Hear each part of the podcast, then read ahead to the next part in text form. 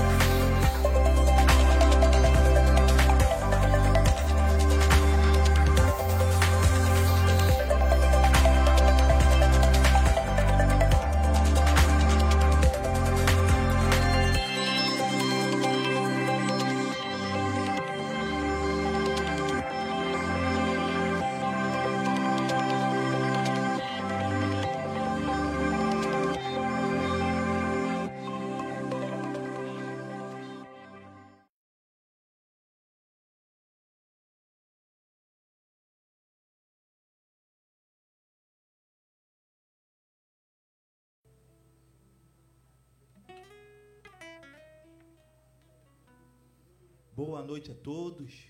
A graça e a paz de nosso Senhor e Salvador Jesus Cristo.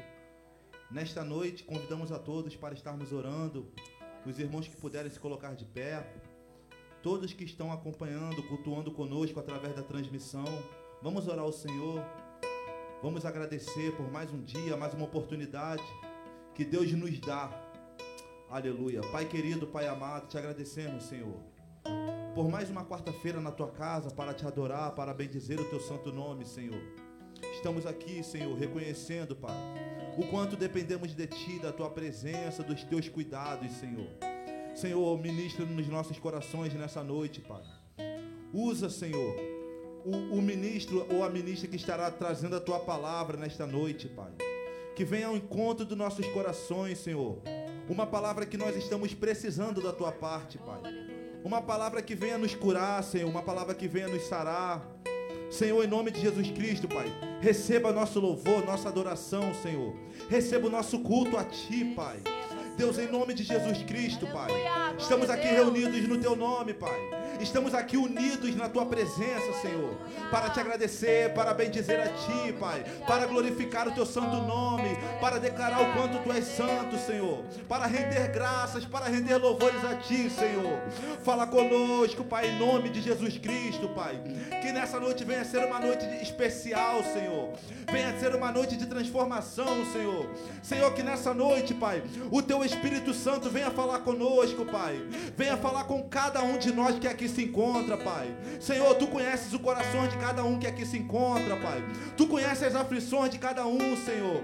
Ministra, Pai, diante de cada um, Pai para que cada vida, Senhor, que aqui tem chegado, Pai, venha sair daqui diferente, venha sair daqui transformado, venha sair daqui restaurado por Ti, venha sair daqui restituído pela Tua palavra, Senhor, em nome de Jesus Cristo, Pai. Nós profetizamos no Teu nome, Senhor, a restauração, Senhor. Nós profetizamos no Teu nome a, a, a salvação, Senhor. Nós profetizamos no Teu nome a restituição, Senhor. Joga por terra todo o mal no nome de Jesus Cristo, Pai. Todo o mal que tem se levantado contra o Teu povo povo. Venha cair por terra, Senhor. Eu ministro também, Senhor, uma palavra de cura, Senhor. Uma palavra, Senhor, aonde vidas que aqui se encontram, Pai. Venha receber um milagre. Venha receber, Senhor, algo da tua parte, Pai.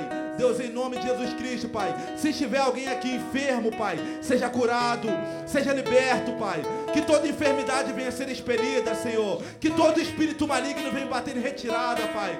Nós profetizamos, Pai. Nós oramos a Ti, Senhor. Te agradecendo por tudo, Pai. Muito obrigado pelo Teu Espírito, Senhor. Muito obrigado pela Tua presença, Senhor. Muito obrigado pela Tua graça, Senhor. Muito obrigado por tudo, Pai. Em nome de Jesus Cristo, Pai. Em nome de Jesus Cristo, Pai. Em nome de Jesus.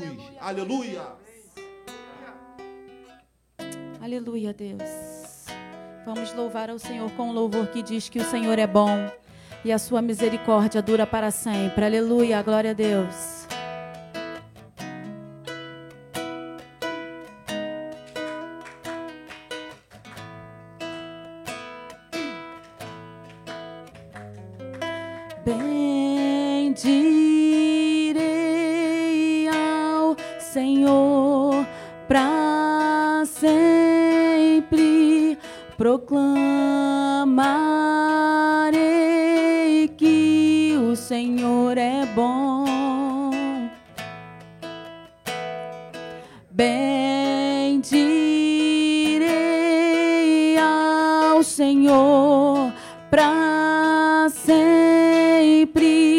Proclamarei que o Senhor é bom. O Senhor reina. O Senhor reina, reinará com majestade.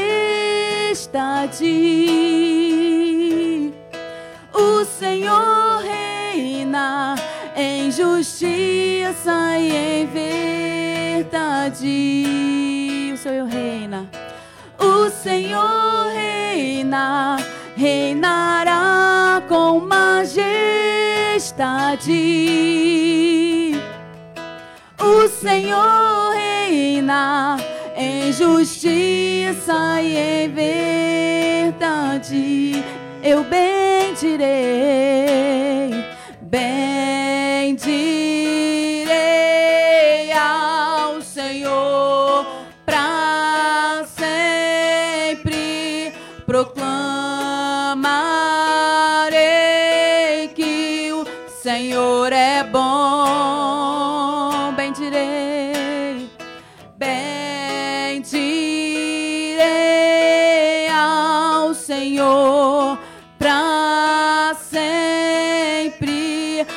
Proclamarei que o Senhor é bom. O Senhor reina, aleluia. O Senhor reina reinará com majestade. O Senhor reina em justiça e em verdade. O Senhor reina, reinará com majestade. O Senhor reina em justiça e em verdade. O Senhor é bom. O Senhor é bom. O Senhor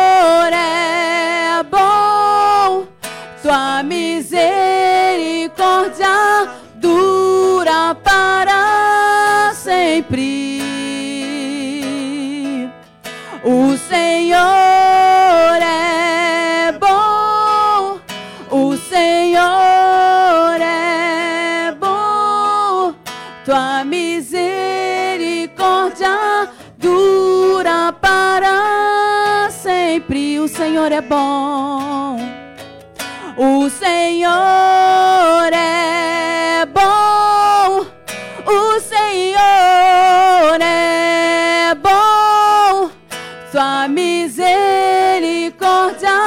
dura para sempre. O Senhor é bom, o Senhor é bom, tua misericórdia dura para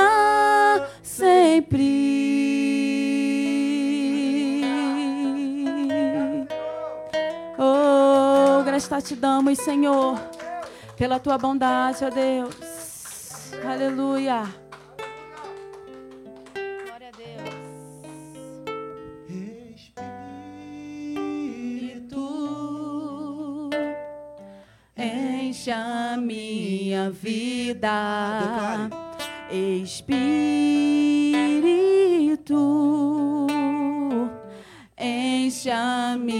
minha vida. Enche-me com teu poder, pois de ti eu quero ser. Espírito, enche o meu ser. Espírito. Espírito, enche a minha vida. Espírito, enche a minha vida. Enche-me com teu poder, pois de ti eu quero ser. Espírito, enche o meu ser.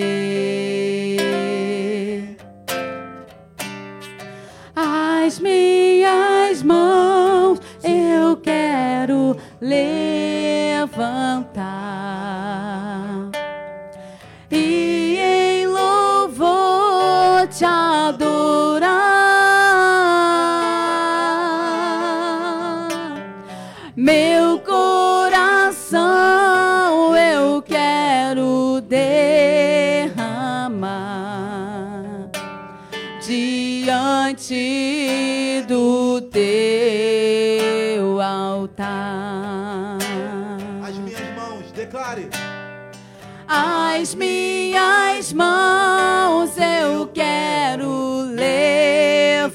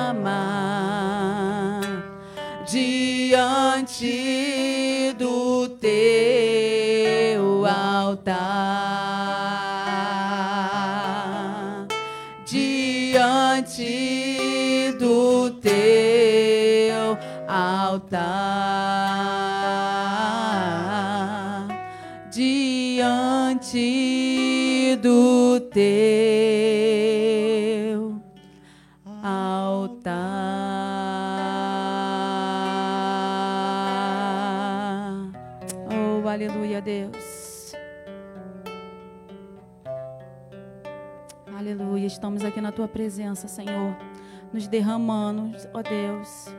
Nos derramamos, ó Deus, diante de ti, ó Pai querido. Oh, Deus, esquadrinha os nossos corações, ó Pai. Oh, Senhor, receba o nosso louvor e a nossa adoração. Nos encha de Ti nesta noite, ó Deus. Precisamos de Ti, Senhor.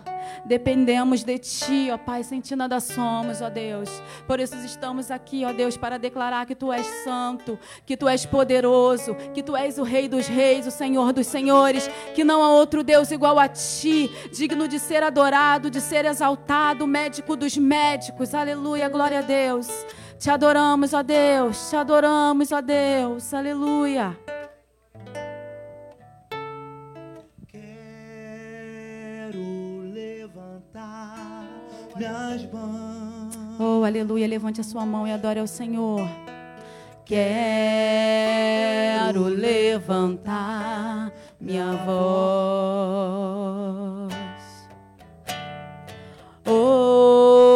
Oferecendo a ti minha vida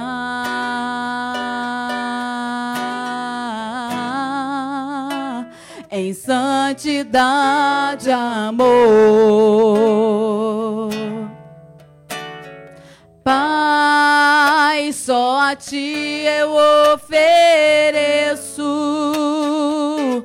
minha vida e meu coração. E me prostro e me prostro em tua presença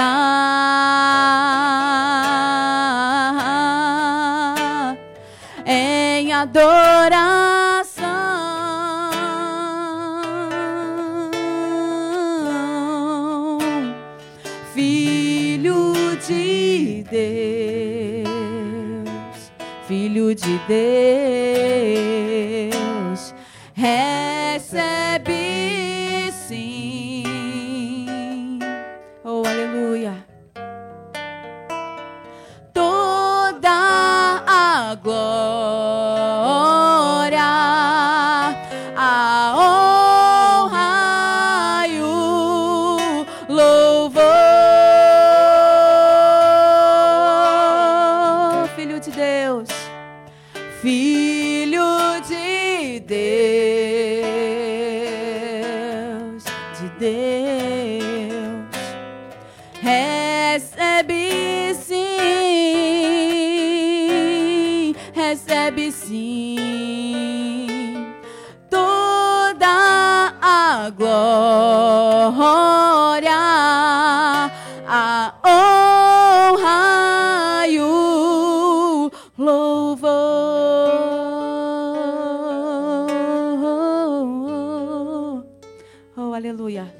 adorar o nome do Senhor? Quantos pode levantar as tuas mãos e dizer: Senhor, estamos aqui para te adorar, para bendizer o teu santo nome, Pai.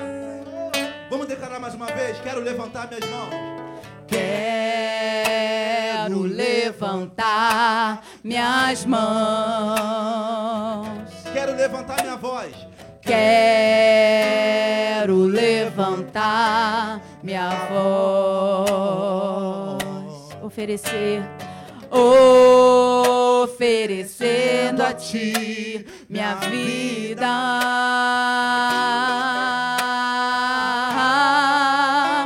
em santidade, amor. Pai, só a ti ofereço.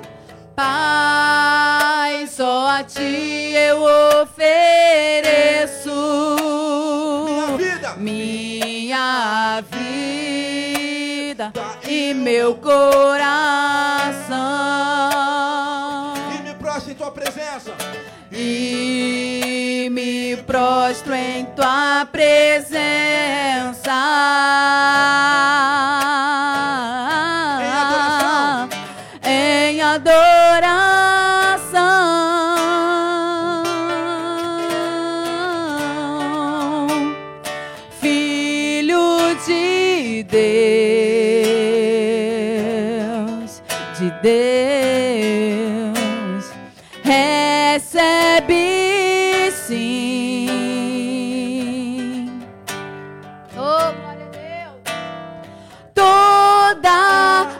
A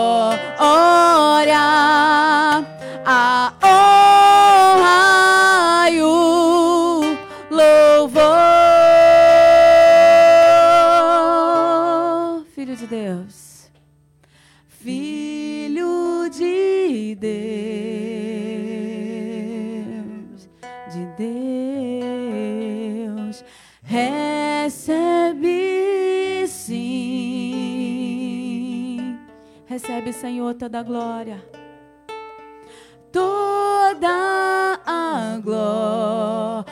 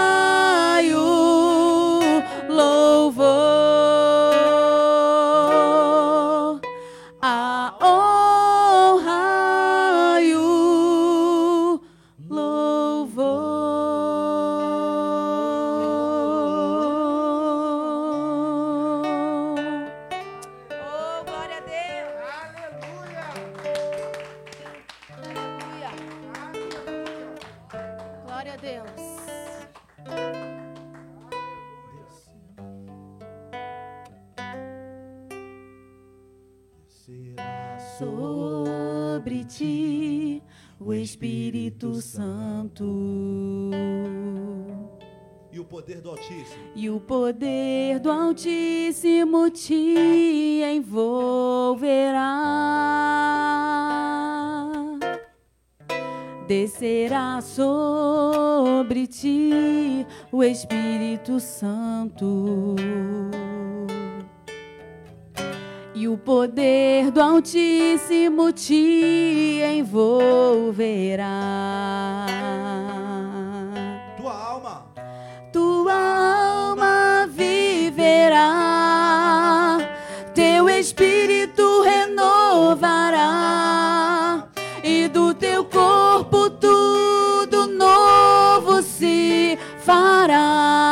Aleluia, você crê nisso? Glória a Deus. Tua alma viverá, teu espírito renovará, e do teu corpo tudo novo se fará. Declare mais uma vez, descerá. Descerá sobre ti o Espírito Santo. E o poder do Altíssimo te envolverá. Descerá sobre ti o Espírito Santo. E o poder do Altíssimo te envolverá.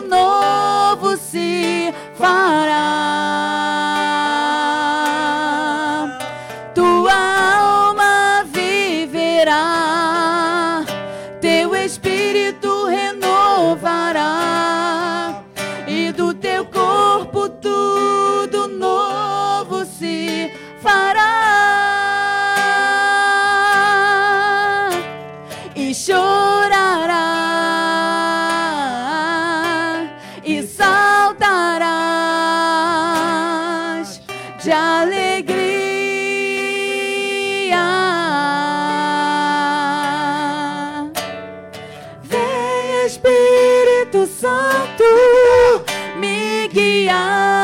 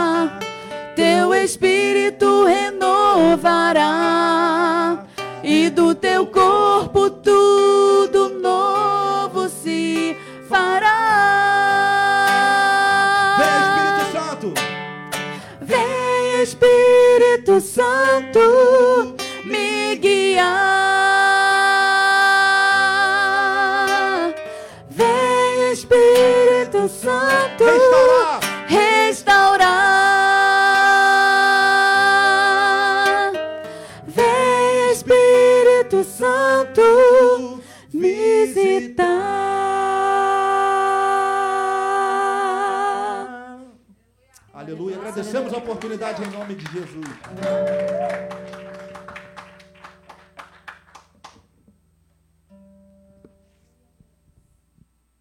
Glórias a Deus. Boa noite, meus amados irmãos. A graça e a paz do nosso Senhor Jesus Cristo. Podem tomar os vossos assentos. Eu disse para Deus nesses louvores tudo o que eu queria dizer. Eu falei demais com o Senhor através desses louvores.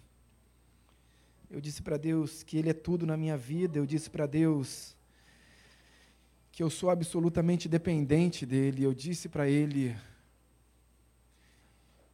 nesse momento de intimidade com o Senhor, porque os lou- os louvores me levaram a esse momento de intimidade com o Pai.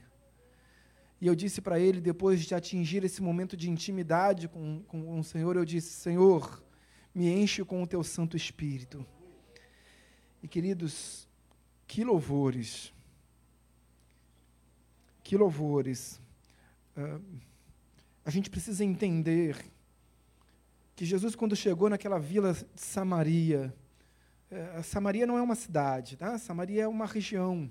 A gente costuma falar que Samaria era a principal cidade ali da Samaria. A principal cidade da Samaria era Seisbate. Mas a Samaria só tinha uma cidade e o resto era um composto de vilarejos. Então a gente sempre se refere a Seisbate como sendo Samaria. A Bíblia às vezes aponta também nesse sentido. Mas a principal cidade era Sesbate. Mas tinham muitos vilarejos, muitas aldeias, e era comum que muitos judeus, com o intento de cortar caminho, na direção que faziam, na viagem que faziam, subindo da Galileia para a Judéia, para Jerusalém, especificamente, eles necessariamente poderiam passar ou pela Samaria ou pelo Jordão, pelo Vale do Jordão. Né? O Jordão é um grande vale.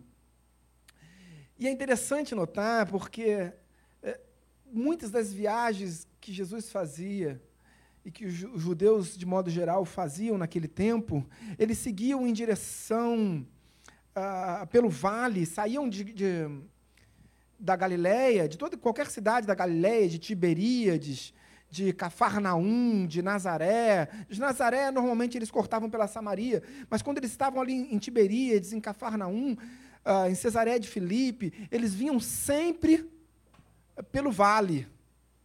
Ocorre que quando eles chegavam ah, próximo ali do, do- da região onde fica o Mar Morto, que eles tinham que subir em direção a Jerusalém, aquele vale que liga a cidade de Jericó, o vale que liga a cidade de Jericó à cidade de Jerusalém, é chamado de o vale da sombra da morte. Quantas vezes Jesus passou por ali? Quantas vezes o próprio Senhor Jesus passou pelo vale da sombra da morte? Quantas vezes muitos dos discípulos passaram pelo vale da sombra da morte? Por quê? Porque o outro caminho era Samaria. E os judeus não se davam com os samaritanos. Então, normalmente, os judeus evitavam o caminho da Samaria. Mas Jesus quebrava paradigmas. Jesus passava pela Samaria. Jesus cuidava dos samaritanos. Jesus se preocupava com os samaritanos.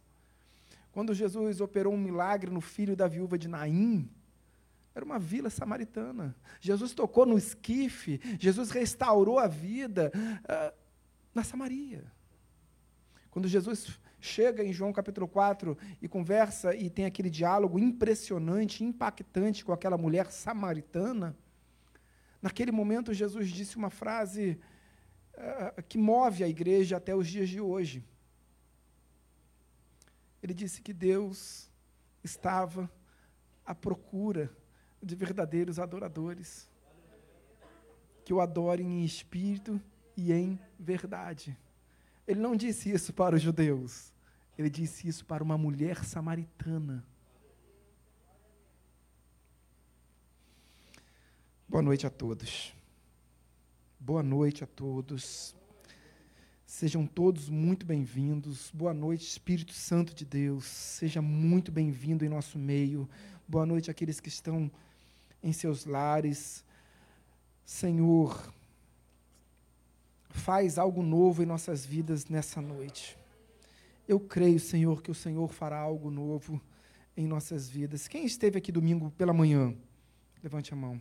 A maioria. Quem alguém não esteve e assistiu o culto pela pela rede? Amém. Vanus, eu sei. Uh, nós falamos no domingo de manhã sobre é, uma luta quase injusta da nossa alma com o espírito. A nossa alma que, que, que é uma alma muito cheia de argumentos, é quase que um advogado, um bom advogado, ela nos convence. Ela nos convence de que o, o errado é certo, ela nos convence a, a, agir em desconformidade com a vontade do Senhor. E por que, que eu digo, qual, como eu sei qual é a vontade do Senhor? A vontade do Senhor está revelada através da sua palavra, mas não somente no texto escrito. A palavra de Deus ela foi proclamada, diz o texto sagrado, na minha mente e no meu coração. A palavra de Deus, diz o salmista, que ela está revelada na natureza. Os céus proclamam a glória de Deus. E o firmamento anuncia a obra de suas mãos. Então, em tudo que vemos, vemos o poder de Deus sendo manifesto. Mas ainda assim a minha alma luta contra isso. A minha, alta, minha alma luta incessantemente para me convencer a seguir um caminho mais fácil. Que, na maioria das vezes, esse caminho encontra-se em desconformidade com a vontade de Deus para as, a minha vida, para as nossas vidas. E eu quero convidar os amados irmãos que abram as vossas Bíblias no Sever no Sever de Números, no rolo de Números, no livro de Números, no capítulo 12, para que nós possamos ler a palavra de Deus e então orarmos ao Senhor juntos, como igreja que somos. E nesta oração, nós faremos uma Brit. Quem sabe o que é Brit? Brit. Brit. Brit. É, na Bíblia tem sete Brits. Sete Brits. Um, nós vivemos sobre uma nova aliança. Uma aliança selada no sangue de Cristo. Ele diz: essa é a nova aliança. Uma nova aliança no meu sangue. Uma Brit é uma aliança. Uma aliança é um acordo, uma aliança é um tratado. É um tratado que ambas as partes precisam aceitar, precisam apor o seu aceite, a sua assinatura, o seu, a, a sua concordância. Ninguém é obrigado a seguir a Deus. Ninguém é obrigado a viver sob a nova aliança. Você pode viver sob a aliança do mundo. Você não precisa estar aqui. É uma opção sua, ninguém te forçou. Certamente, o Espírito Santo ele te convenceu. Ele te trouxe aqui através do convencimento da justiça, do juízo, do pecado. O Espírito Santo nos convence quando erramos. Ele nos convence dizendo assim: olha, a sua alma te conduziu a esse caminho, e esse caminho é um caminho de injustiça, é um caminho de morte, é um caminho é, de pecado. Porque o salário do pecado, Romanos 6, verso 23, o salário do pecado é a morte. Ou seja, apaga o alimento do pecado. Então, quando a gente é, escuta os conselhos da nossa alma, exclusivamente os conselhos da nossa alma, nessa luta incessante, a, a gente tende a um caminho uh, desvirtuado. A gente um, tende a um caminho de erros, um caminho de derrotas. Mas Deus é um Deus de restauração. Amém? Números capítulo 12. Todos acharam? Verso de número 3. E assim diz a palavra do Senhor. Era o varão Moisés muito manso. Oremos. Senhor, meu Deus e meu Pai, em nome de Jesus, graças te damos. Obrigado, Deus. Obrigado, Senhor, pela revelação das sacras Escrituras. Obrigado, Deus, pela proclamação das sacras Escrituras. Obrigado, Deus, porque a tua verdade se revela em nós. Se revela através da leitura uh, da tua palavra, Deus, e compreendemos, oh Deus, qual é a tua vontade através da verdade revelada. Graças te damos, ó oh Pai. Graças te damos porque o Senhor fez a tua palavra chegar até nós. Passados séculos, gerações, nós estamos aqui diante da tua palavra. E Deus, a tua palavra também diz que o Senhor é o Verbo. Então, se o Senhor é o Verbo e nós estamos aqui diante da tua palavra, nós estamos diante de ti, Pai. Nós estamos diante da tua presença, Deus. Então, graças te damos por isso, ó Deus. Oramos todos em nome de Jesus. Amém e amém. O profeta Jeremias ele disse assim certa vez: uh, Procureis e me achareis. Ele está dizendo assim, é uma promessa. Deus revelando através, revelando-se através da boca do profeta Jeremias. Ele diz: Procureis e me achareis. Isso é uma grande promessa para as nossas vidas e nós temos que tomar posse dessa promessa. Quando você procura Deus, você acha. Mas Deus nos dá uma condição para que nós possamos encontrar com Ele, viver esse encontro genuíno com Deus. Todas as vezes que nós vivemos encontros com Deus, a Bíblia, todos os relatos de encontros com Deus, são relatos muito impactantes. O encontro de Noé com Deus, o encontro uh, de Jacó com Deus, o encontro uh, de Isaías com Deus, do próprio Jeremias. Foram encontros muito impactantes. O encontro de Moshe, de Moisés, também um encontro muito impactante. Mas Deus, revelando através da boca do profeta Jeremias, Jeremias capítulo 29, verso 13, ele diz assim: Procurareis e me achareis quando me buscardes de todo o coração. Então é uma condição sine qua non para que nós uh, possamos encontrar, viver esse encontro com Deus. Mas o interessante é como se busca Deus de todo o coração. Porque você vem à igreja e você traz da igreja, traz do mundo, a, a, a, o seu cotidiano, as suas árduas tarefas diárias, as suas preocupações, os seus, os seus anseios, os seus sonhos, as suas dificuldades. Você traz para dentro da igreja o seu desemprego, Muitas vezes você traz para dentro da igreja o seu luto. Você traz para dentro da igreja aquilo que, você, que Deus já realizou na sua vida, ou seja, sonhos concretizados, bênçãos, milagres. Então, tudo aquilo que envolve a sua vida, que permeia o seu viver diário, você traz junto com a sua história de vida. E é natural que assim uh, nós façamos. Cada um de nós tem uma história, tem um passado. Deus não quer apagar o seu passado, ele tira da memória dele apenas os seus pecados. Mas a sua história é importante para Deus. A sua história é importante para você. Ah, mas a minha história foi ah, na Umbanda. Queridos, a sua história na Umbanda foi importante para você. Entenda isso, que Deus vai usar o seu passado para te trazer à memória as dificuldades, o seu deserto, as suas escolhas erradas. Vejam, Moisés tem um encontro com Deus muito genuíno. E Deus, naquele encontro com Moisés, ele entrega as tábuas da lei. Quem escreveu a lei? Deus. Diz a palavra do Senhor que Deus escreveu na pedra. Não foi Moisés. Deus não ditou e Moisés escreveu. Deus escreveu na pedra. Deus escreveu nas, nas tábuas, da, as tábuas da lei e entregou a Moisés. Moisés, diante daquela, daquelas pedras valiosas, ali com a grafia de Deus, ele desce o Monte Sinai como o homem mais rico da história da humanidade. Vocês concordam? Que Moisés tinha o maior tesouro já a, a, a, visto pela, pela humanidade? ali com as tábuas da lei, quando ele desce com aquele tesouro valioso, ele encontra o seu povo adorando um bezerro de ouro. E o que, que Moisés faz com as tábuas da lei? Ele quebra.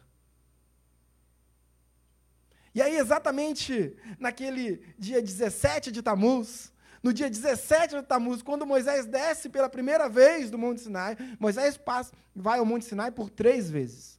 Por três vezes. Na primeira vez, ele recebe as tábuas da lei. Na segunda vez, ele recebe as segundas tábuas da lei. Na terceira vez, ele vai só para pedir, pedir perdão. Ele só para estreitar o relacionamento com Deus. E não era pouco. O povo havia pecado. Deus disse: ah, ah Eis que esse é povo, Êxodo capítulo 32, esse, eis que é um povo de dura serviço, é um povo cabeça dura. E eu vou exterminar esse povo da face da terra. E Moisés disse: Senhor, lembra de quem tu és se arrepende do mal. Se arrepende, perdoa os, os meus filhos. São teus filhos também, perdoa. E aí no verso 32, Moisés diz assim: Senhor, se o Senhor não vai perdoar os pecados do meu povo, também não quero nem que perdoe os meus. Risca o meu nome do livro da vida. Isso era intimidade com Deus. Eu não vou dizer isso para Deus. Eu não vou dizer isso para Deus. Mas Moisés tinha uma intimidade que nenhum homem havia vivenciado. Nenhum. E absolutamente nenhum. Nenhum, nenhum, nenhum. E a gente vive nessa luta incessante. E a gente precisa de três grandes fatores para vencer essa luta. Porque nós falamos muito no domingo dessa luta, da alma contra uh, o, o meu espírito. Nós, vivemos, nós falamos muito das consequências dos nossos erros. Nós falamos muito de o que acontece quando erramos. Nós falamos muito aqui do Tisha B'Av, das consequências do erro. E os judeus é, é, fazem um dia de enlutamento, um dia de tristeza, pelas consequências das escolhas erradas. E a gente vai entender, é, se entendemos como esse, como esse processo acontece, a gente precisa agora entender como vencermos essa batalha. Entendemos, ok, vivemos essa luta uh, quase injusta da minha alma. É a minha alma jogando contra mim. É a minha alma lutando contra mim. Me levando para o erro. Me levando para as escolhas er erradas. Então é uma luta quase injusta. Porque sou eu. Mas Deus, Ele não me visita mais. Deus, Ele habita em mim. Então, a minha chance de vitória vai a quase 100%. Por que, que não é 100%? Porque depende de mim. Porque depende também de mim. Quando Deus diz assim, olha, pela graça, através do apóstolo Paulo, pela graça, sois salvos mediante a fé. A fé depende de mim. o agir depende de mim. Sem Deus não há salvação. Mas Deus, Deus não age onde há necessidade. Nós vemos pessoas se perdendo no mundo, pessoas que carecem de Deus, pessoas que podem ser curadas nos hospitais e não são curadas. Porque Deus não opera um milagre nessas, nessas vidas. Por quê? Porque Deus não age onde há necessidade. Deus age onde há fé. Todas as vezes que Deus opera um milagre, é, em toda a história bíblica, quando ele operou o milagre do cego de Jericó, ele pediu, traga o cego. Quando ele chegou diante, o cego chegou diante de Jesus, Jesus olha para o cego, está vendo que está cego, foi ali carregado. Ele diz: O que queres que eu te faça? Quando Jesus curou ah, ah, no tanque de Betesda, o paralítico, o que queres? Jesus espera a manifestação da nossa fé. Ou você diz para Deus o que você quer, ou esse milagre não acontece na sua vida. Porque é um, tem que ter um relacionamento, queridos. Deus não tem relacionamento com essa coluna, com esse púlpito, com esse instrumento. Deus não vive relacionamento com coisas. Deus traça relacionamento com pessoas. Então Deus espera de nós esse relacionamento. Quando a gente fala que Deus habita em meio aos louvores, é porque você está louvando. Deus não habita em meio aos hinos musicais. Deus não habita em meio às músicas. Deus habita em meio ao ato de adoração. Moisés, como nós lemos, era um homem muito manso. Era um homem humilde. Um homem que errava, que acertava mas eu estava falando aqui sobre a nossa história, a história dos nossos erros. Aí Moisés subiu de novo lá para o Monte Sinai, naquele dia 17 do mês de Tamuz. E de novo ele recebeu as tábuas da lei, só que agora Deus falou assim para ele: Moisés, eu já escrevi uma vez. Agora é você que vai escrever. Eu imagino, queridos, para Deus escrever na rocha, na pedra, deve ser muito fácil. Amém? É Deus. Agora imagina para um homem sem instrumentos. Moisés sozinho no Monte Sinai. E agora é a vez dele escrever. Deus diz assim: Moisés, eu não vou escrever. Agora é você. O máximo que eu posso fazer é te ditar. Mas quem vai escrever é você. Moisés já tinha ficado 40 dias. E agora quantas, quantos dias Moisés ficou de novo? 40 dias de novo. Por quê? Porque ele precisava de 40 dias, pelo menos, para escrever toda a lei. Ele já tinha um relacionamento com Deus, o pecado não foi dele. O pecado foi do povo. Mas quando o tabernáculo foi, foi construído, o que, que Deus levou? O que, que Moisés levou, através da orientação de Deus, para dentro da arca da aliança, da arca do testemunho?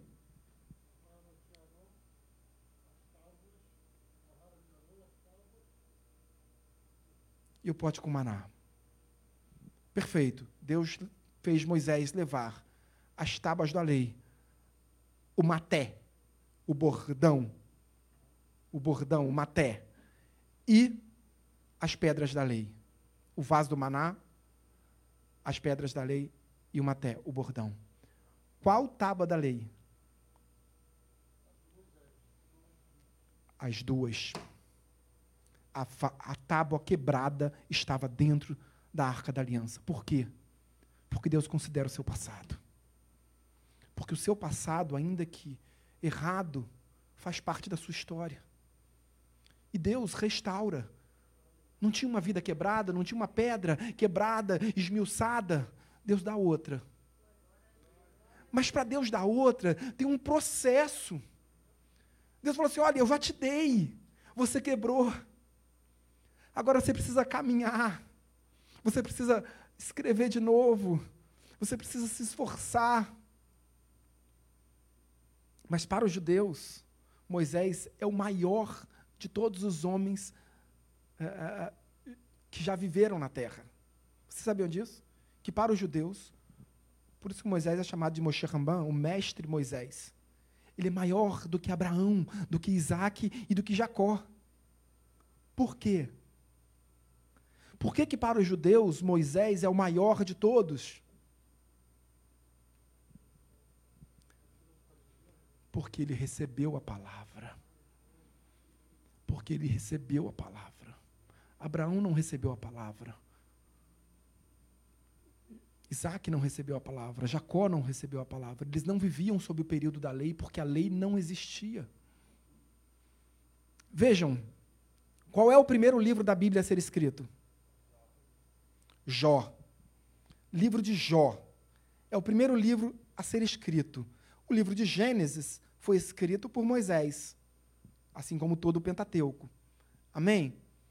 Em que pese os judeus digam que uh, a Torá ou seja, os cinco primeiros livros da Bíblia, na compreensão judaica, queridos, nós não somos judeus. Não queremos ser judeus. Nós somos igreja do Senhor. Jesus, entretanto, era judeu.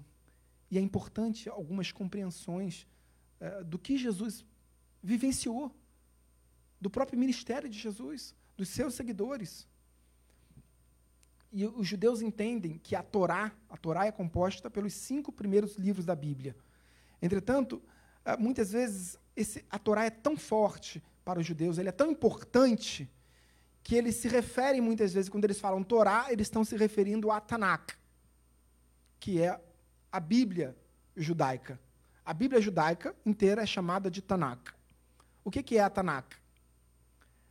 É a junção da Torá, e por isso tá, esse Tanakh, é porque é um acrônimo, Nevim, os profetas, e Ketuvim, os escritos. Então, Tanakh vem da junção dessas três palavras, uh, Torá, Nevim, Ketuvim. Para os judeus, a Torá, e tão somente a Torá, e tão somente a Torá, é o único livro de toda a Bíblia que não foi escrito por homens. Foi escrito por Deus. Os demais livros, assim como nós cremos, eles são inspirados por Deus, inspirados pelo Espírito Santo. Não é isso que Paulo diz a Timóteo? 1 Timóteo capítulo 3, verso 15. Então, uh, mas a Torá para os judeus, ela foi escrita pelo próprio Deus. Moisés foi apenas uh, uh, foi o responsável por transcrever esse texto. Ocorre que Moisés recebeu esse texto. Moisés teve o grande privilégio, a honra de receber essa palavra de Deus, sob a qual os judeus vivem, sob a qual nós vivemos. Mas é interessante a gente entender por que, que Moisés então recebeu, por que, que não foi Abraão, por que, que não foi Isaac, por que, que não foi Jacó. E como isso muda a história da humanidade, não, não apenas da nação de Israel. Jacó, Uh, nós, nós falamos aqui uh, do primeiro livro a ser escrito, livro de Jó. Por que, que o livro de Jó foi o primeiro livro a ser escrito? Como nós sabemos que o livro de Jó foi o primeiro livro a ser escrito? Porque Jó dizia que ele oferecia sacrifícios ao Senhor. E como é possível um homem oferecer sacrifícios ao Senhor se não através dos sacerdotes? Só é possível que um homem ofereça sacrifícios ao Senhor, que não através dos sacerdotes, para os judeus eu estou dizendo, para aqueles que viviam sob a lei, se esse homem vivia antes da proclamação da lei. Ou seja, este Jó era anterior a Moisés. E como foi Moisés o autor do Pentateuco, nós entendemos que o livro de Jó foi o primeiro livro a ser escrito. Existe uma outra razão. Quantos filhos Jó teve? Dez. Cinco mais cinco. Dez. Dez filhos. Depois de passar por todas as provações, todas as provações, onde Deus restaurou tudo, deu tudo em dobro. Deu casa, servos, deu tudo em dobro. Deus só não deu uma coisa em dobro, o quê? alguém falou, os filhos. Por quê? Porque Jó não tinha perdido os filhos, os filhos estavam com o Senhor. Essa vida é fugaz e passageira. Essa vida com o Senhor é eterna e gloriosa. Mas a, depois da sua provação, depois da sua aprovação, Jó ainda viveu 140 anos. 140 anos, e isso era uma característica de quem estava mais próximo do pecado inicial. Ou seja, antes de Moisés, mais próximo de Abraão e de Isaac. E até anterior. Né? Uh, Pois bem, mas há uma característica que nós lemos aqui. O primeiro ponto que você tem que entender, que você tem que compreender para começar a mensagem de hoje, para começar a homilia, o primeiro ponto que você deve gravar no seu coração. O primeiro ponto que você deve gravar no seu coração para você viver uma experiência com Deus é a humildade de espírito, porque Jesus disse lá no início do Sermão do Monte: bem-aventurado, bem-aventurados os humildes de coração, porque deles é o reino dos céus. Amém? Conseguiu entender isso? Agora você consegue compreender, fazer uma analogia, fazer um link. Faz um link comigo desse verso com o verso dito pelo profeta Jeremias: uh, buscar, buscareis e me achareis quando me buscardes de todos, de todo o coração. Ou seja, você se esvazia de você mesmo e o seu coração deixa todos os seus compromissos do lado de fora e ele volta-se exclusivamente para Deus. Quando, é, quando isso é possível? Quando há humildade. Humildade de espírito. Por quê? Por quê, queridos? A Bíblia diz aqui que no, no verso que nós lemos que era o varão Moisés muito manso ou seja, da mesma raiz do humilde, ou seja, muito humilde, mais do que todos os homens que havia sobre a terra. Moisés era o homem mais humilde de todos. E por isso, ele vivia uma experiência com Deus de receber a palavra. Porque naquele momento ele estava uh, vazio dele mesmo. Quer ganhar uma luta uh, com a sua alma? Se esvazie dela e se enche do Espírito Santo. O que Moisés foi, foi se esvaziar. Sim, queridos, nós somos egoístas. Eu sou muito egoísta. Eu sou extremamente egoísta. Talvez eu não seja muito é, egocêntrico. Eu não acho que o mundo gira ao meu redor. É, se, se eu tenho alguma função importante, seja na minha vida ministerial, na minha vida secular, na minha vida profissional, se eu não ocupar essa função, Deus vai me substituir, vai colocar alguém muito melhor do que eu. Deus, se eu não der, se, querido, se eu não der aula na escola bíblica dominical, Deus vai levantar alguém melhor do que eu para ministrar essas aulas. Isso é, é absolutamente um fato inquestionável. E outra, eu ainda vou assumir as consequências por não assumir a responsabilidade.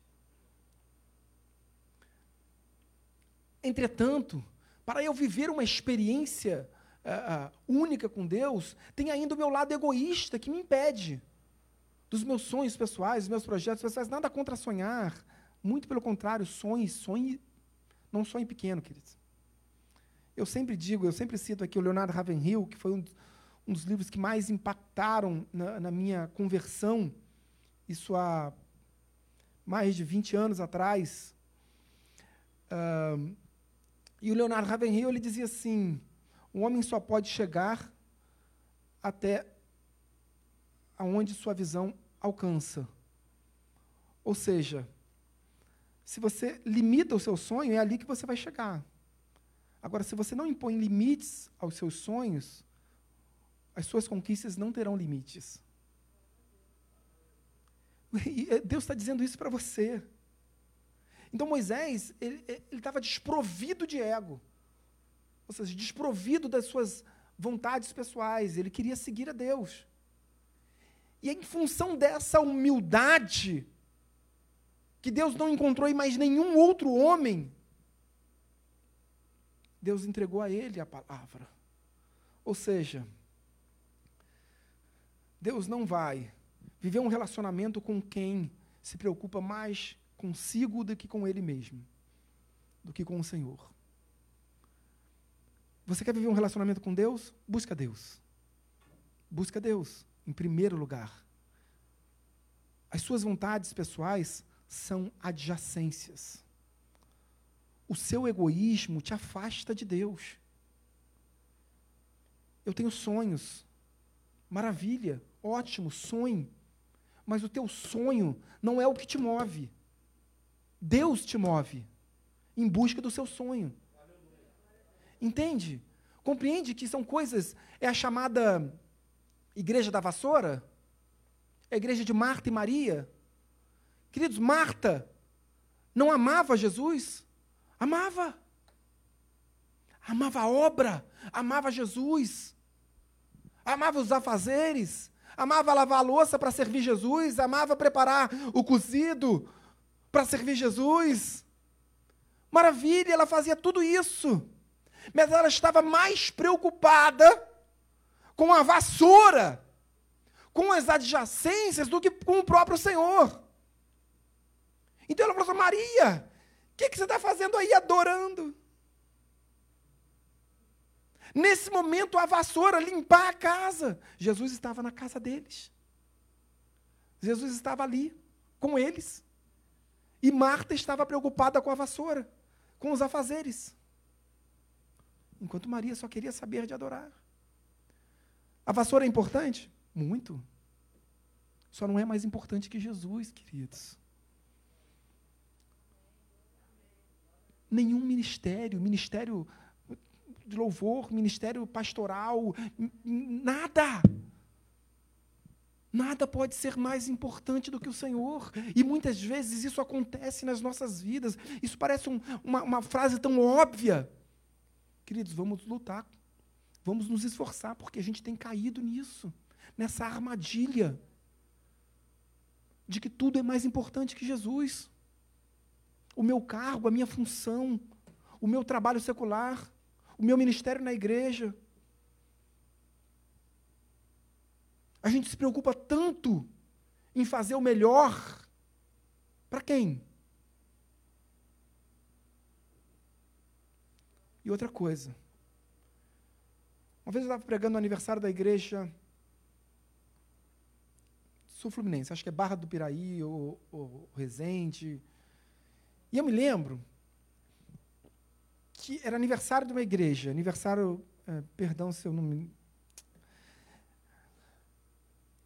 E aí, no final do culto, uma irmã falou assim para mim: Pastor, missionário, ah, eu estou sendo perseguida no trabalho eu estou sendo perseguida no meu trabalho, eu sou uma serva do Senhor, venho para a igreja todos os dias, todos os cultos, eu trabalho, eu sou não sei isso, isso, isso, mas no meu trabalho secular, a minha vida está em ruínas porque eu estou sendo perseguida, minha chefe me persegue, e eu vejo que nós somos em quatro no meu setor, e, e só eu estou sendo perseguida.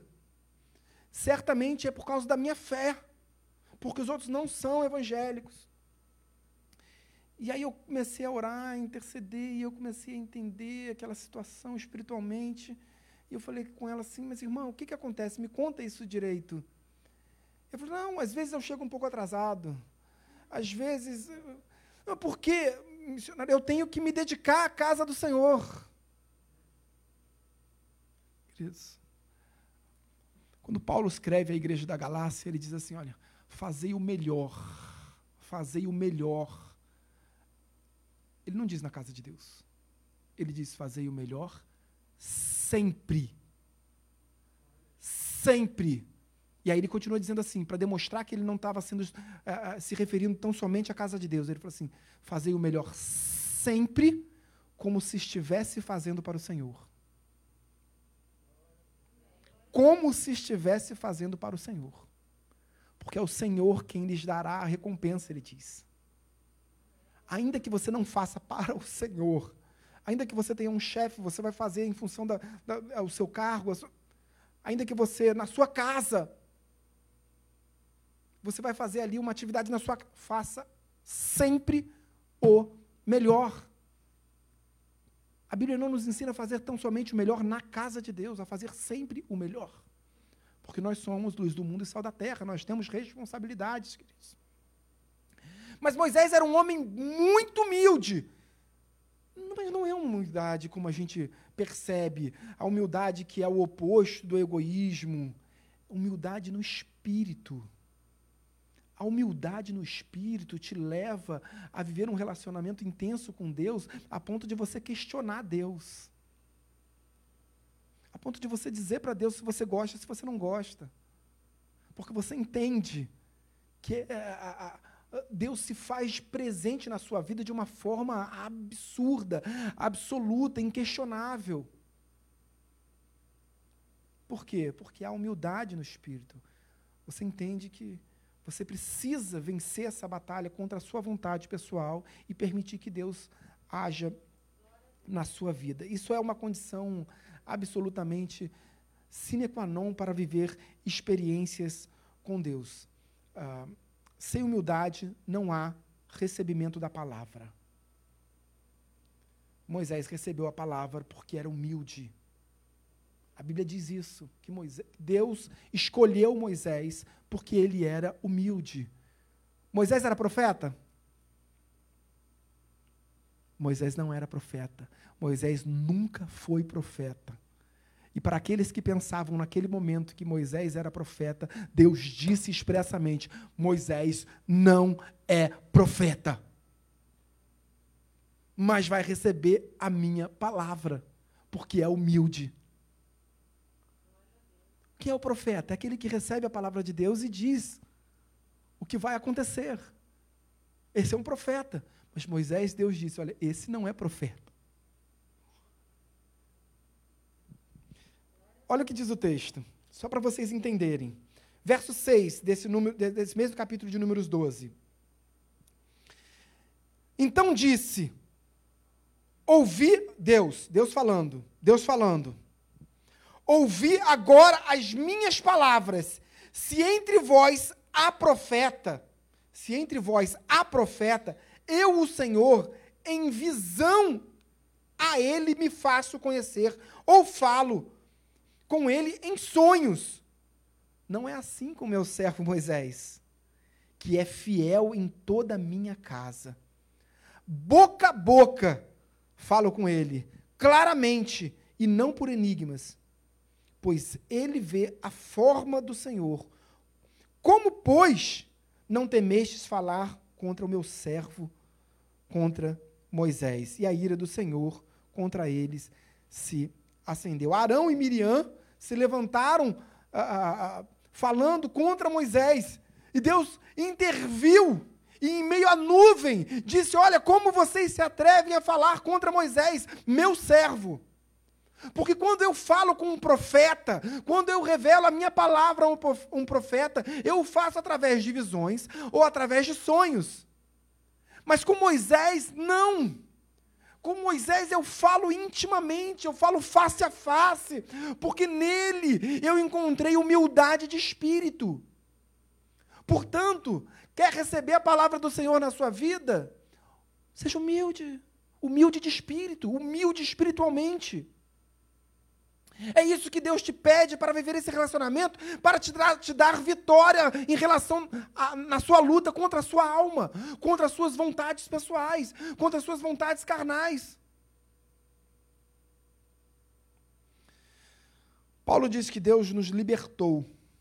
E ele, e ele diz assim, claramente: olha, foi para a liberdade que Deus te libertou. Viva a liberdade. Seja livre. Mas Paulo continua dizendo assim: olha, entretanto, não deixe que essa, que essa liberdade excessiva te conduza a um caminho de erro.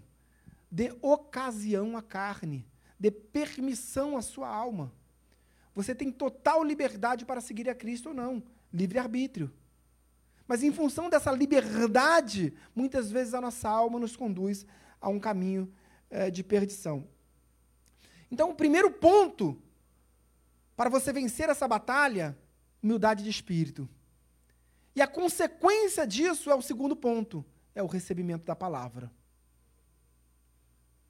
Puxa, eu quero, eu sei que a palavra do Senhor, ela vai me dar vitória. Eu sei que a palavra do Senhor, que a revelação daquilo que foi escrito, ela vai me dar vitória. Mas para entender, para receber essa palavra, eu preciso ter humildade no meu coração. Eu preciso ter humildade no meu espírito. A autoridade de Moisés não estava nos milagres. Moisés fez milagres no Yam Tsuf, no, no, no Mar Vermelho, no Mar dos Juncos, como, diz, como dizem os judeus. Moisés fez milagres, aliás, Deus operou milagres através da vida de Moisés, uh, com, com as dez pragas, libertando o povo do cativeiro egípcio que durara 400 anos.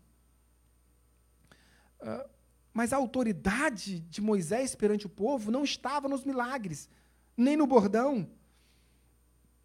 Estava na palavra do Senhor. Olha que coisa incrível. Presta bastante atenção. Quando Deus falou com Moisés, diz o texto de Êxodo capítulo 19, que Deus fez questão de falar com Moisés por uma espessura de nuvem. O que, que isso quer dizer? Que enquanto Deus estava dando a Moisés a lei, enquanto Deus estava falando com Moisés, estava todo o povo ouvindo. Ali estava a autoridade de Moisés. Ali o povo via o Senhor fala com Moisés. Quando Moisés vive esse relacionamento com Deus, ali está a autoridade. A autoridade não está em milagres, a autoridade não está em sinais, maravilhas e prodígios. A autoridade está na palavra do Senhor. Maomé, calma, não tem heresias, queridos. Maomé, o profeta do Islã, ele dizia que o povo judeu, ele mesmo chamava o povo judeu de o povo do livro. Eu quero ser conhecido como o povo do livro. Eu quero, conhecer, quero ser conhecido como, olha, olha lá, o, o homem Bíblia. Olha lá, sempre com a Bíblia. Olha lá, o crentão. Jesus também recebia. Quando, quando as pessoas falavam que Jesus era o Nazareno, não era, não era um elogio. Eles estavam escarnecendo de Jesus. Mas pode algo vir, algo bom vir de Nazaré? Hoje eu faço questão de ser o povo do livro, de ser o crente.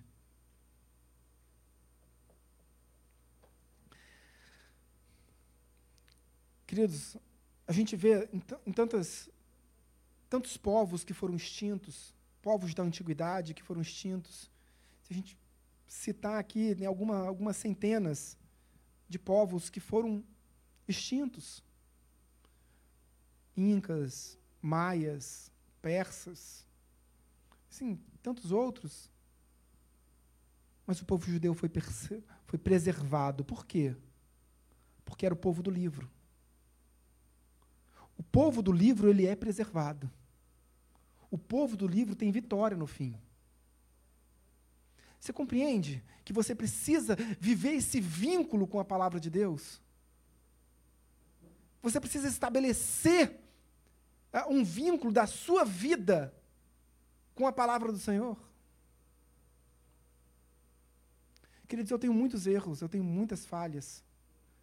Mas eu tenho buscado estabelecer na minha casa, sempre busquei estabelecer na minha casa um vínculo dos meus filhos, das minhas filhas, com a palavra do Senhor. Você pode fazer perguntas uh, para as minhas filhas e ela vai te responder sobre a Bíblia. Porque ela tem, elas, têm, elas criam esse vínculo, elas estão criando a cada dia esse vínculo com a palavra do Senhor. Você pode perguntar para minha filha de, quatro anos, ela sabe onde Jesus nasceu, ela sabe quais foram os presentes que Jesus recebeu, ela sabe por que, que Jesus foi para o Egito, ela sabe aonde Jesus foi morar depois que saiu do Egito, ela sabe por que, que Jesus saiu de Nazaré e foi para Cafarnaum. Ela sabe quem batizou Jesus. Ela tem quatro anos, aliás, ela tem cinco anos. Eu esqueci o nome. Perdão, perdão. Priya, amor. Queridos, sem esse vínculo com a palavra de Deus, pereceremos. Não é apenas conhecimento. Conhecimento é vital. Não foi isso que Oséias disse? Conhecimento é vital. Sem conhecimento o povo perece. O próprio Senhor Jesus falou isso. Mas está um, um, uma, uma revelação que é muito clara através de Josué, quando Deus diz assim: Josué, olha, conhece a palavra, né? Medita nessa palavra dia, dia e noite, guarda essa palavra no seu coração. E aí ele continua dizendo assim: e então, cuida para que pratique essa palavra todos os dias. E então verás, prosperás o teu caminho. Quanta gente. Queridos, o diabo conhece a Bíblia. O diabo conhece a Bíblia muito mais do que a gente. Conhecimento é vital. Não tem a menor dúvida. Mas não é exclusividade. Para que você tenha vitórias na sua vida, sobretudo contra você mesmo. Contra a sua alma que milita contra você. Paulo não disse que é uma, uma luta da carne contra o espírito? A carne aí representa a sua alma, os seus desejos, as suas vontades pessoais. Uh, mas é muito interessante que ele diz assim: boca a boca falo com ele, Deus falando.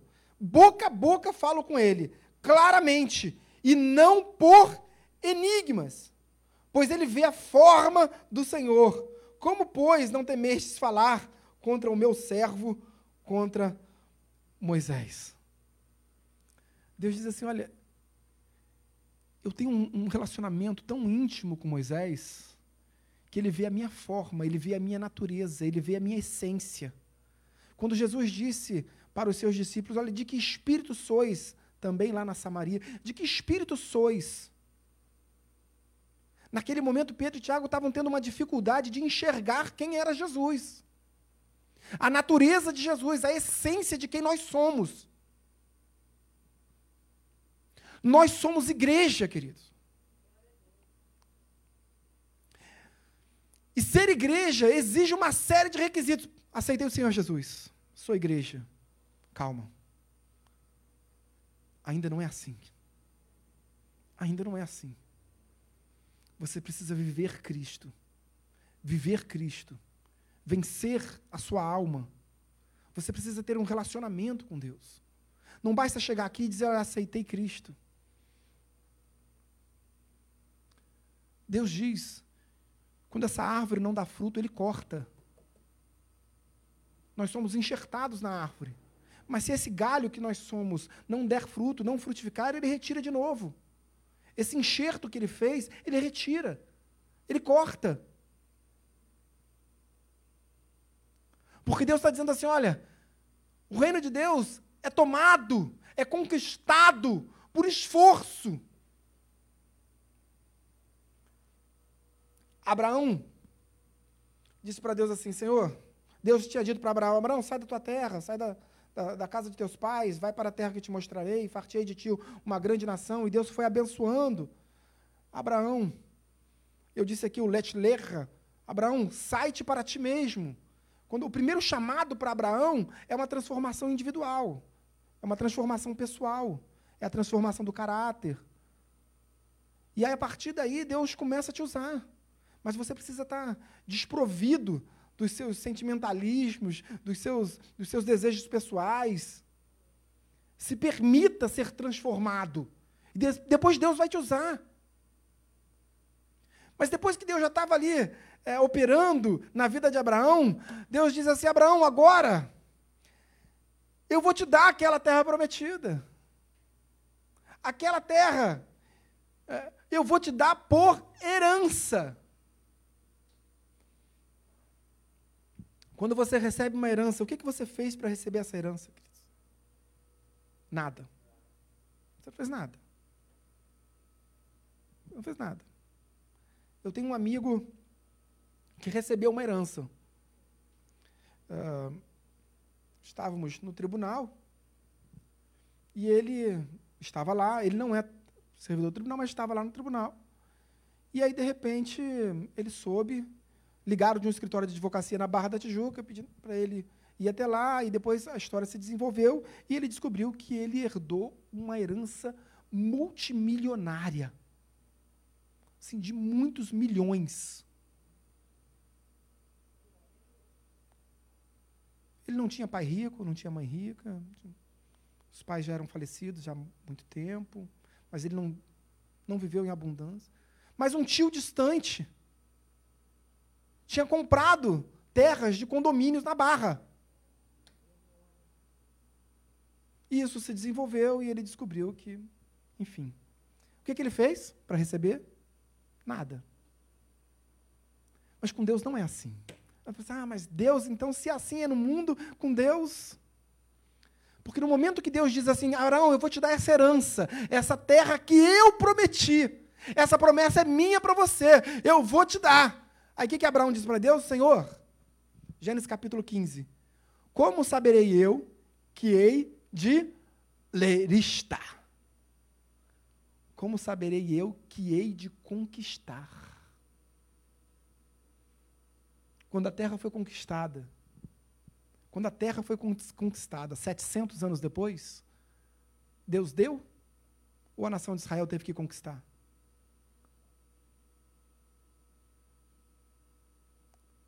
Quer uma benção na sua vida? Conquista, luta. Então Deus está dizendo assim: olha, eu entendo a sua luta. Eu entendo a sua luta da alma contra o espírito. Eu entendo. Mas você precisa se esforçar. É uma atitude sua. Você precisa ter humildade para receber a minha palavra, e recebendo a minha palavra, você me recebe. E a partir daí vamos lutar junto. Você sozinho vai perder. Mas se eu estiver contigo, você vai ganhar. Mas ainda assim você precisa se esforçar. Porque é óbvio. Imagina que eu vou para a igreja no dia do jogo do Flamengo. Você precisa lutar. Mas aquela novela que eu gosto tanto, você tem que lutar. Nada contra assistir novela, queridos. Eu não assisto. Nenhuma. Assisto muito pouca coisa na televisão. Mas não condeno, de forma alguma. Mas cuidado. Cuidado com os estereótipos. Cuidado com os estereótipos em relação, sobretudo, ao povo de Deus. Quem são os evangélicos numa novela, por exemplo?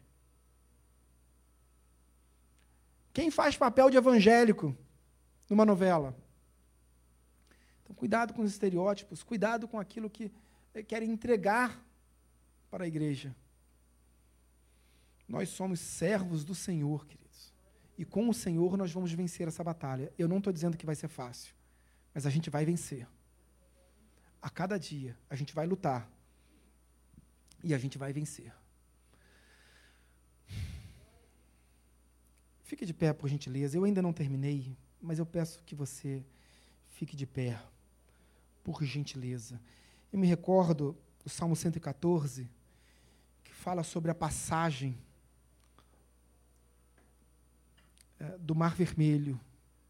Alguns estudiosos dizem que esse Mar Vermelho, que essa passagem, a parte que eles passaram do Mar Vermelho, foi uma parte de aproximadamente até 18 quilômetros. Imagina uma nação passando por 18 quilômetros, é quase que uma fila indiana. Os judeus entendem que era quase que uma fila indiana, é uma expressão que eles têm, inclusive, na Mishnah, nos ensinos dos sábios judeus e que essa passagem durara seis horas. Queridos, foram seis horas de provação. Ou vocês acham que aquela fé de quem passou 400 anos num cativeiro era inabalável? Eles estão passando e eles estão olhando as ondas ao lado. E eles estão imaginando assim: poxa, será que eu vou conseguir? Será que essa onda, será que esse mar não vai se fechar quando eu estiver bem no meio? Eu imagino os judeus querendo um passar pela frente do outro. Não, deixa eu correr, deixa eu correr. Um atropelando o outro. E Moisés falando: Não, calma, calma, vamos seguir em fila. Porque isso é promessa de Deus. Eu imagino a luta espiritual de Moisés para acalmar o povo, para passar pelo Mar Vermelho. Porque eles estão vendo ali a onda. E o que, que você pensa? Quando você fica doente, num leito de hospital, você pensa, eu vou morrer. Quando você faz uma prova, eu não vou passar. Quando você faz uma viagem longa, ai meu Deus, será que eu vou bater o carro? Quando seus pais viajam, quando seus filhos viajam, você fica preocupado. Quando seu filho sai à noite, adolescente, jovem, aí você fica, ai meu Deus, Senhor, vai acontecer alguma coisa, vai acontecer. Senhor, guarda eles porque vai acontecer alguma coisa. Você está fazendo a sua oração, mas ao mesmo tempo você está ali dizendo que você acredita e que vai acontecer alguma coisa. Quando você sai, você vai na pizzaria com seus amigos da igreja e você estaciona o, o seu carro do lado de fora e você vai e entra, você fala assim, mas será que meu carro vai ser roubado?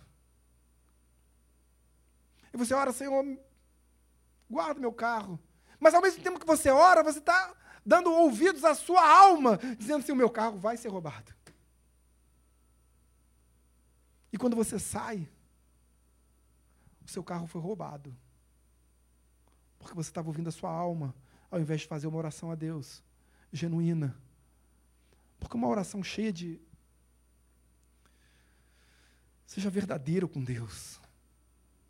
Dê razão para Deus, dê espaço para Deus. Então você está passando ali no meio daquele deserto, no meio daquela dificuldade, no meio da, da, das ondas, e você está ali olhando para a onda. Você não percebe o tamanho do milagre que Deus está fazendo na sua vida, a abrir o mar. Deus abre o mar para você passar. E quando você está no meio do, do, do mar, você fica imaginando que o mar vai se fechar. Olha onde você está hoje, querido. E olha onde você estava no passado. Veja o que Deus já fez na sua vida. Entenda que em Cristo você é mais do que vencedor. Feche seus olhos, eu quero, feche seus olhos, eu quero orar pela sua vida. Você que também está em casa, feche os olhos. Vamos vamos orar juntos. Como igreja que somos.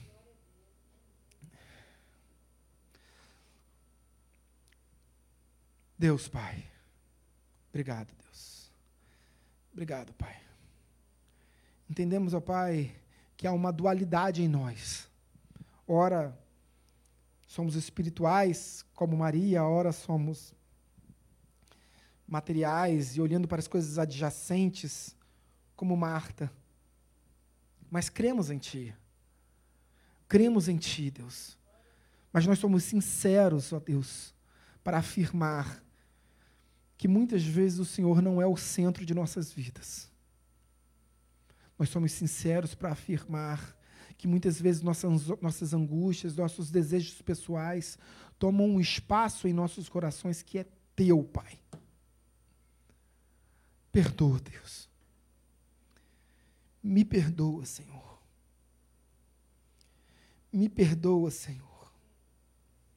Diz a tua palavra que, em Hebreus capítulo 11, verso 6, que sem fé é impossível te agradar. Sem fé, sem fé é impossível viver esse encontro contigo, Pai. O teu amor é incomensurável, indescritível. Mas o profeta, o profeta Abacuque, ele diz: Eis o soberbo sua alma não é reta nele, mas o justo viverá pela fé. Nós queremos viver pela fé, Pai, mas às, vezes a nossa soberba, às vezes no, o nosso egoísmo, às vezes o nosso egocentrismo nos afasta de Ti, nos afasta do caminho da retidão. E Deus, nesse momento, nós, nós, nós temos liberdade o Senhor nos dá liberdade para nos achegarmos a Ti e clamar pelo Teu perdão, Pai. Perdoa-me, Deus. Perdoa os meus erros, perdoa as minhas falhas. Permita, Deus, que haja em mim humildade. Permita, que, ó Deus, que, que através dessa humildade o Senhor me preencha e derrame a tua palavra, a, a, a, a presença do teu Espírito sobre a minha vida. Permita, ó Deus, que motivado pelo teu Santo Espírito, eu tenha coragem para me esforçar, para lutar, para guerrear. Eu entro nesse caminho, Pai, sem olhar para trás, porque o Senhor está comigo, porque eu estou em Ti, porque eu reconheço quem eu sou em Ti e porque eu sei quem Tu és, Pai. Deus, graças te damos por isso, Deus, mas mais uma vez, Deus, nos perdoa, Me perdoa, Deus. Nos perdoa pelo nosso egoísmo. Nos perdoa, Pai, porque o nosso coração muitas vezes se preenche de coisas adjacentes, de coisas que não te pertencem, que não estão correlacionadas ao teu reino, com a tua presença em nós. Deus, em nome de Jesus, nos ensina a buscar a Ti em primeiro lugar, Deus. Nos ensina a buscar a Ti em primeiro lugar, Pai. Independentemente de consequências, nos ensina a buscar a Ti em primeiro lugar, Deus. Nos ensina a buscar o Teu reino em primeiro lugar. Nos ensina a buscar a Tua justiça em primeiro lugar. Nos ensina a buscar o Teu Espírito em primeiro lugar. Nos ensina a buscar a manifestação da Tua vontade em nós, em primeiro lugar. Deus, graças te damos por isso, ó Deus. Graças te damos por isso, Deus. Graças te damos. Oramos todos em nome de Jesus. Amém e amém. Você pode tomar o seu assento. Se você foi abençoado, aplauda ao Senhor. Glorificado seja o nome do Senhor Jesus Cristo. Glorificado seja o nome do Senhor Jesus Cristo. É interessante notar que o povo judeu, a nação de Israel, vivia ah, tendo a Torá como a base de sustentação da palavra, da, da, da, das suas as suas vivências com Deus. Tinha ali a Torá. Em tudo que faziam, a Torá estava ali. Mas a Torá dizia: ah, não coma, não misture carne com leite. Por que, que não pode misturar carne com leite? Não coma carne de porco. Construa uma arca com dois querubins. E os querubins têm que estar com as asas abertas assim, como se estivessem tocando umas asas nas outras. Construa um templo em que as colunas tenham 18 côvados. Por que tantos detalhes? Por que tanto preciosismo? Por que, que Deus impõe limites? E qual é a diferença daquele povo para nós? Nós não somos Deus. Nós não vivemos sob o período da lei. Vivemos sob o período da graça, sob a dispensação da graça. Amém? Então a lei não é importante para a gente. Amém? Não, amém, queridos. Não diga isso nunca. Sem lei, guarda uma palavra no teu coração. Sem lei não tem graça. Sem lei não tem graça. A graça é o cumprimento da lei. A graça é o cumprimento da lei. Hoje nós vivemos sob o Espírito. Paulo diz isso à igreja da Galácia. Se vós viveis sob o Espírito, não andais conforme a lei, mas sob o Espírito. Então não vivemos conforme a lei. Aquele, aquele povo judeu necessitava de uma lei. Hoje, pela graça, nós entendemos o que é certo e o que é errado. Isso de uma maneira geral. Vejam, queridos, tinham coisas tão absurdas que eram feitas no passado e você olha assim, poxa, isso é errado. Mas aquele povo não tinha a compreensão que nós temos. Não era algo tão natural, por isso era necessário a lei. Hoje, por exemplo, eh, nós vivemos sobre leis do nosso país. O nosso país permite que você mate alguém? Sim ou não? Sim. Você pode, querido. A lei permite. A lei do nosso país permite que você mate alguém. Não existe nenhuma lei no nosso país que diga, olha, é proibido matar. É proibido cometer um homicídio? Não diz. É proibido é, cometer um furto, um roubo?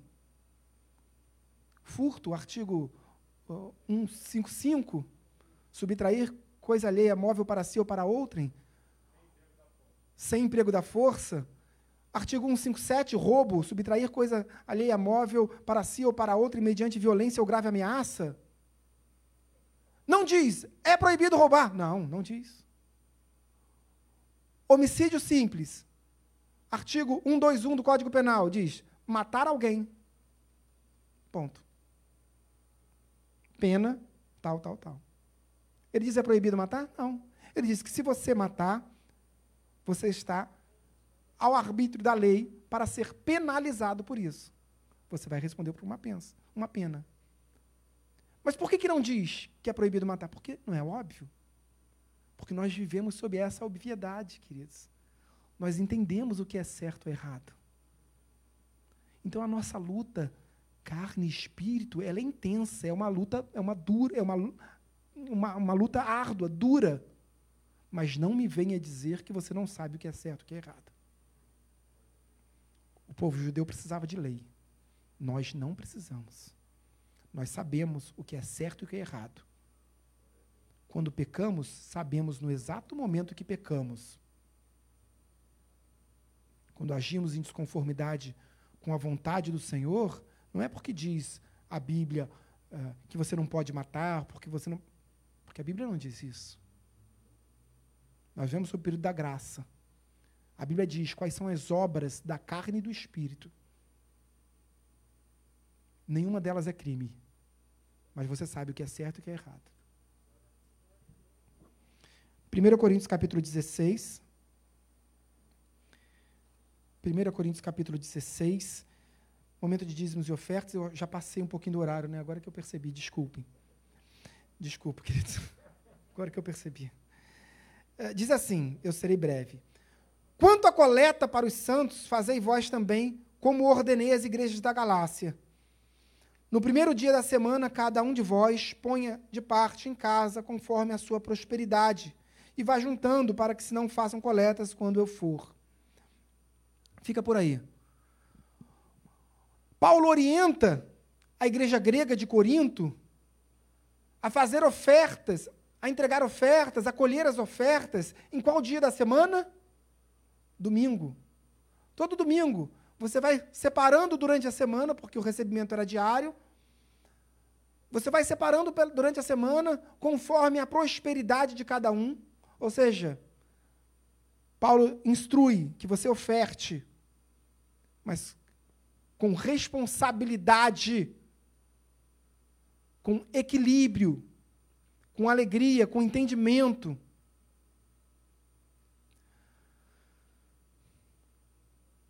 A oferta e os dízimos são para quem, queridos? Para a igreja, não é para o mundo. Quando, quando Deus diz, através do salmista, louvai a Sião, Deus não está querendo que o mundo louve. Deus está querendo que a igreja louve. No momento de dízimos e ofertas que denotam um relacionamento que nós temos com Deus, Deus não está dizendo que é para o mundo ofertar e para quem está no mundo dizimar. Cabe a nós, como igreja que somos. Nós temos envelopes em nossas poltronas, fique bastante à vontade, eu creio que nós temos um entendimento sobre isso. Fique bastante à vontade para ofertar ou não. Se você ainda não tem entendimento, aguarde o momento em que Deus trará entendimento para que você possa, então, participar deste momento tão abençoado.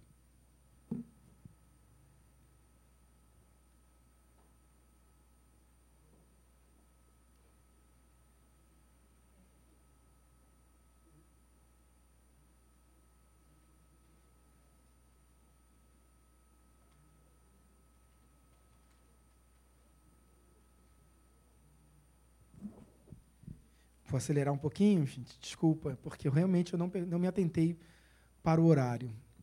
Uh, vamos ficar de pé, vamos orar ao Senhor. Senhor, meu Deus e meu Pai, em nome de Jesus, graças te damos. Obrigado, Deus. Obrigado, Deus, porque entendemos que nesse momento nos, nos relacionamos contigo. Obrigado, Senhor, porque é para ti, Pai é para a tua obra, para o avanço do teu reino, mas é sobretudo para ti, Pai.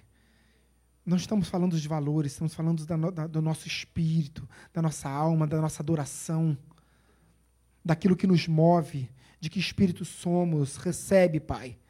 Recebe a nossa oferta, o nosso dízimo, Pai, mas recebe, sobretudo, o nosso louvor e a nossa adoração. Multiplica na casa dos teus servos, multiplica na tua casa, para que haja para que as portas dessa igreja permaneçam abertas e que para que outras portas sejam abertas. Graças te damos, ó Pai. Mas multiplica também na casa dos teus servos, Deus. Abre porta de emprego, traz promoção no trabalho, traz aprovação em concurso público. Enxerga, Pai, mais uma vez a necessidade de cada um aqui, Deus. Oramos todos em nome de Jesus. Amém e amém. Nós, ah, os nossos obreiros estarão recolhendo as nossas ofertas. Se você tem o seu dízimo, eu estarei aqui à frente. Não sei se alguém vai entregar o dízimo, eu estarei aqui à frente para receber de suas mãos.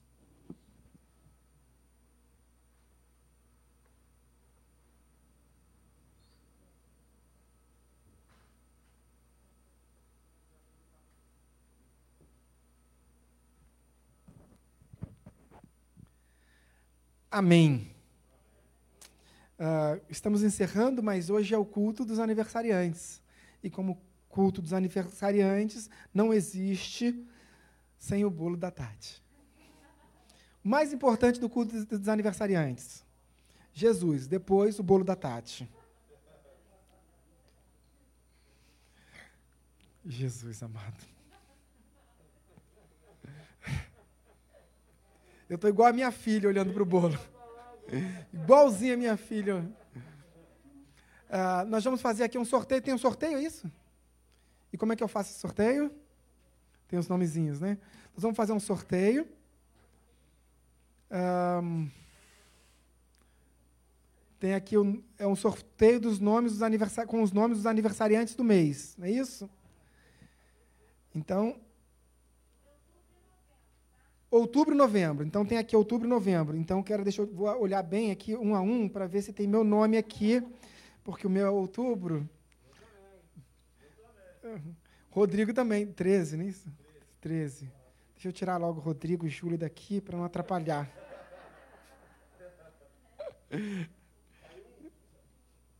Deixa eu só ver se não é o meu, assim, porque se for o meu. Eu... Não, Rodrigo, deixa aqui, deixa aqui. Vaso, tira aqui um nome aqui.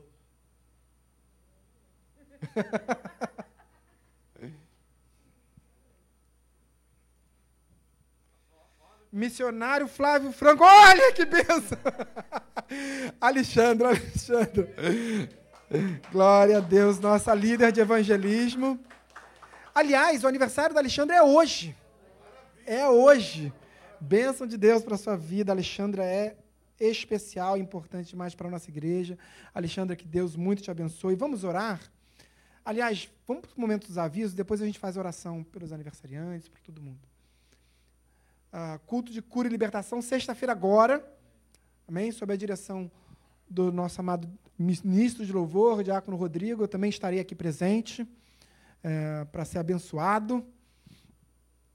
Neste sábado, chega mais, Culto jovem às 19h30, culto presencial. É isso? É isso, só confirmando. Na Tijuca. Alguém falou, Tijuca. Amém. Benção. Conde Bonfim 604, lá na nossa sede. Confraternização do Giro, no dia 12 de dezembro, aqui no restaurante Oliva do, do shopping Iguatemi. Uh, buffet liberado, pizza, refri, enfim. Uh, 60 reais. Se algum jovem tem desejo de participar e não e não e não tem condições de participar, acha, ah, eu não posso dar os 60 reais, só posso dar 10, não se preocupe, procure a Aninha. A Aninha vai te abençoar. É, como sempre fazem comigo, não pode falar que é vingança, não, né? Brincadeira, queridos. EBD, Diácono Flávio Franco, domingo, 9 horas da manhã, estamos estudando História da Igreja, não perca, tem sido bênção para as nossas vidas culto da família do ensino, esse domingo, 10 e 15 da manhã. Eu estarei presente. Quem ministrará a palavra do Senhor será o diácono Renan. E será bênção demais. Culto de celebração em fé, domingo à noite. Eu também estarei aqui e, e, e serei o responsável para ser usado por Deus para trazer a palavra do Senhor. Amém? Cerramos? Acabou? Vamos ficar de pé. Vamos orar ao Senhor. Senhor, meu Deus, meu Pai, em nome de Jesus, graças te damos. Obrigado, Deus. Obrigado por tudo que o Senhor nos proporcionou nessa noite, Deus. Obrigado, ó Pai, porque o Senhor nos, no, nos demonstrou, Pai, através da leitura das Sacras Escrituras, que o Senhor está conosco na nossa luta contra a nossa alma. Deus, que o Senhor nos vai, que, que vai, o Senhor vai nos dar vitória, Pai que em Ti somos mais do que vencedores. Então, graças te damos por isso, ó Deus. Abençoa todos aqueles que aqui estão, Pai, de uma forma sobrenatural. Abençoa aqueles que estão no aconchego dos seus lares, estão também acompanhando essa oração, esse culto a Ti. Deus, abençoa as pessoas que amamos, abençoa aqueles que estão ao nosso redor, aqueles que ainda não te conhecem, Pai, mas que através do nosso testemunho, essas pessoas também irão dobrar os seus joelhos e confessar, e confessar o teu santo nome. Deus, oramos em nome de Jesus. Despede a tua santa igreja no amor do Deus Pai, na graça salvífica redentora do nosso Senhor Jesus Cristo e nas doces consolações do Paráclitos, o Espírito Santo de Deus. Assim seja hoje e para todo sempre. Em nome de Jesus, todo aquele que crê no poder dessa oração, diga amém e aplauda ao Senhor. Amém. Deus abençoe a todos. Até sexta-feira.